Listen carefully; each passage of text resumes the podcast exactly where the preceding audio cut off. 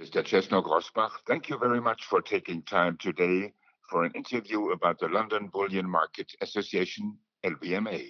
Many people who are interested in the subject of investment in physical precious metals have heard of the LBMA, but very few of them certainly know what is behind it. And Mr. Czesno Grossbach, perhaps you could first tell us something about the history of the LBMA.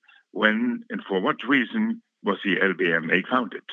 The uh, history of the London gold market uh, goes back actually centuries. Um, the, it originates, in a sense, in 1671 uh, when uh, uh, Moses Mocatta founded his own uh, company and which became one of the leading players in the London gold market. Others um, joined him, and in the end, um, there was the London gold market. Uh, five leading companies participating um, in in that informal association.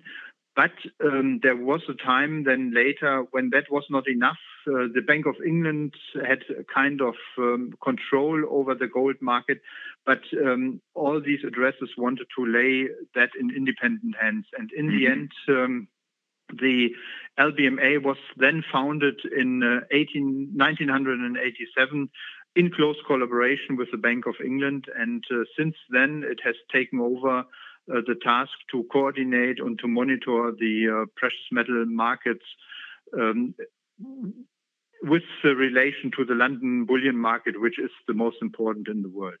Mm-hmm. And what exactly are the tasks of the LBMA? First, the coordination of the market, as I just said, and then uh, it is very important that the LBMA also defines the guidelines uh, about the products that are actually traded on the London gold market um, with regard to weight, to the uh, appearance, and to the markings, which are on the gold and silver good delivery bars, as we call them. Um, those are standardized uh, bars, uh, 12 and a half kilos, around 12 and a half kilos for gold, mm-hmm. and around 30 kilos, a little bit more than 30 kilos um, for silver. And um, these are produced by the um, accredited uh, refineries, uh, accredited at the LBMA, and uh, most of them at the same time are also members of the LBMA. At the moment, uh, we have uh, about 145 companies which are actually mm-hmm, members, mm-hmm. and they come from 30 different countries. And who is part of the LBMA? These are not only the producers of the gold and silver bars, uh, but um, there are banks, there are dealers, um, uh, processors, um, industrial processors, and uh, manufacturers. So there's a wide variety of uh, of members in the LBMA, and they all follow the rules which have been laid um, by the organization mm-hmm. um, and developed over the past 30 years. What is the benefit for the consumer if a product or a producer is LBMA certified? If an investor buys a bar which is produced uh, by one of the members of the LBMA, um, it is to a certain extent a guarantee uh, that it was produced under, say, the, the strict rules of the LBMA.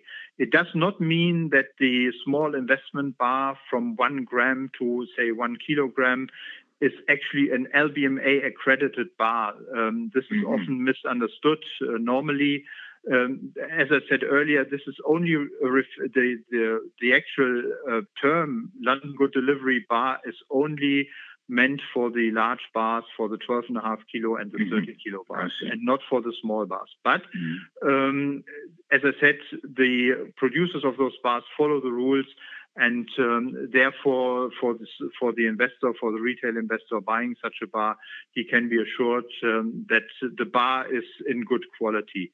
That mm. does not mean that other companies that are not member of the LBMA um, are not producing uh, bars of the same quality. Uh, this is certainly this is a different uh, discussion, of course. But um, the this is uh, the one of the benefits uh, for um, for say a producer uh, for the retail investor about knowing more about such a producer of the LBMA. Mr. Czesno Grossbach, thank you very much for the interview. You're welcome.